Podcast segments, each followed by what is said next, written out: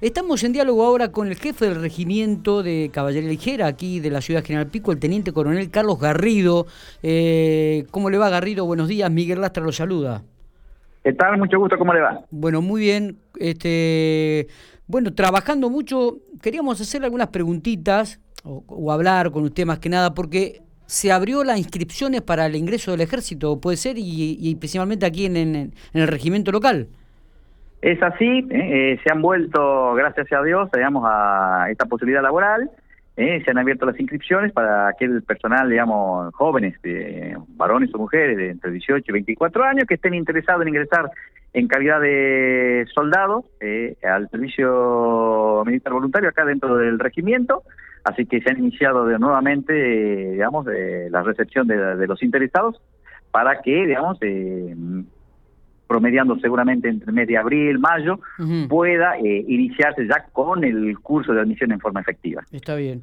Eh, ¿Tienen que presentarse en estos días o, Exactamente, el plazo es hasta el 31 de marzo, o sea que hay tiempo todavía, ah, como dije anteriormente, jóvenes comprendidos entre los 18 y 24 años de edad, con estudios primarios aprobados, ¿eh? eh la certificación correspondiente, estado civil soltero, ¿sí?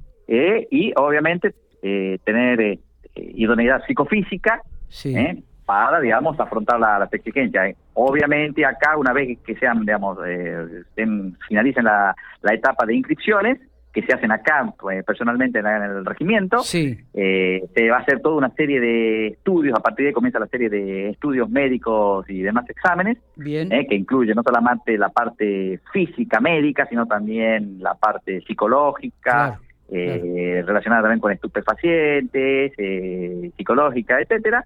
Y una vez que han aprobado esos exámenes iniciales, ahí pueden dar comienzo recién al curso de admisión que dura unas 10 semanas y de aprobar las exigencias de ese curso de admisión ya son dados de alta en forma efectiva como soldado voluntario del ejército. Garrido, y mm, este habitualmente cuántos ingresan al, a la carrera? Eh, eh, acá normalmente una media generalmente son 20 hombres y mujeres normalmente, pero este año, bueno, el último año va a tener un, incremento sustancial, han entrado eh, prácticamente en el orden de los 55 soldados, o sea, ah, para los estándares de esta localidad es, bastante importante. Sí, realmente. Así que esperemos que esto siga se siga manteniendo así, es en alza, porque le, vuelvo a decirme, es la sangre nueva que renueva este regimiento, que está estrechamente ligado con la localidad, y obviamente constituye también una fuente laboral interesante para la localidad, ya que aporta, digamos, recursos, ingresos que vienen, digamos, si se quiere decir, del Estado o del ámbito nacional, ¿eh? materializado obviamente en los sueldos, que a su vez sirven para fortalecer el sistema económico de la localidad.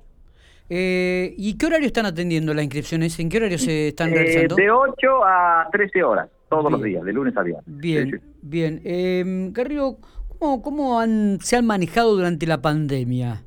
Este... Nosotros, como ya lo hemos manifestado en otras anteriores oportunidades, eh, tanto a nivel fuerza como a nivel, digamos, provincial, donde existe un comando de zona emergencia, ¿no es cierto?, a, cargo del comandante de la brigada, que jurisdiccionalmente atiende a toda la, la, provincia de La Pampa, y donde están insertas todas las unidades que están dentro de la provincia, entre las que se encuentra el Regimiento 13, y ese comando de zona de emergencia se mantiene en estrecha relación con y coordinación con el comando, con el con el COE de la localidad de Santa Rosa.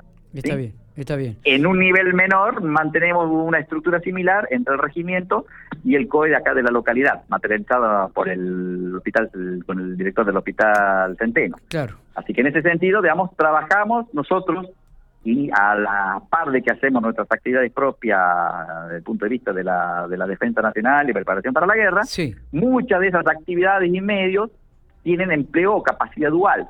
Así que mantenemos esa herramienta listada en razón cuando se eh, sea necesario tener que realizar algún tipo de operación de protección civil, básicamente ayuda humanitaria, que es lo que nos tenía eh, catalogado. Paralelamente a eso, tanto la fuerza como la brigada y este regimiento venimos trabajando inmerso en el apoyo, ¿no es cierto?, a lo que se viene dando la pandemia, especialmente en el ámbito de Santa Rosa, donde en la Operación General Belgrano 1, ¿sí? Eh, se ha trabajado mucho, sobre todo con lo que es distribución y confección de, racionamiento, ¿eh? que seguramente y lo siguen haciendo al día de hoy. Y en el ámbito local hemos trabajado fundamentalmente acá en el ámbito de lo que es la operación Belgrano 2, dando un apoyo para expandir las capacidades de lo el vacunatorio que se estableció eh, en el Hospital Centeno. Recuerdan apreciar hay una carpa y algún personal de, sal, de sanidad militar que trabaja fundamentalmente en lo que es en el registro del, de todo la, del proceso de vacunación que se viene realizando. Eh, la última, ¿qué personal cuenta el regimiento en estos momentos aquí en la ciudad de General Pico? Eh, en el orden de los 250 hombres y mujeres. Bien, ¿Y, cuál sería el sueldo de ingreso para el, soldado raso que se inscribe y comienza a trabajar, este Garrido? Eh, digamos, está rondando el orden inicial, así apenas, digamos, de egresado, en el orden de los 28 mil, 27 mil pesos aproximadamente. Bien, bien.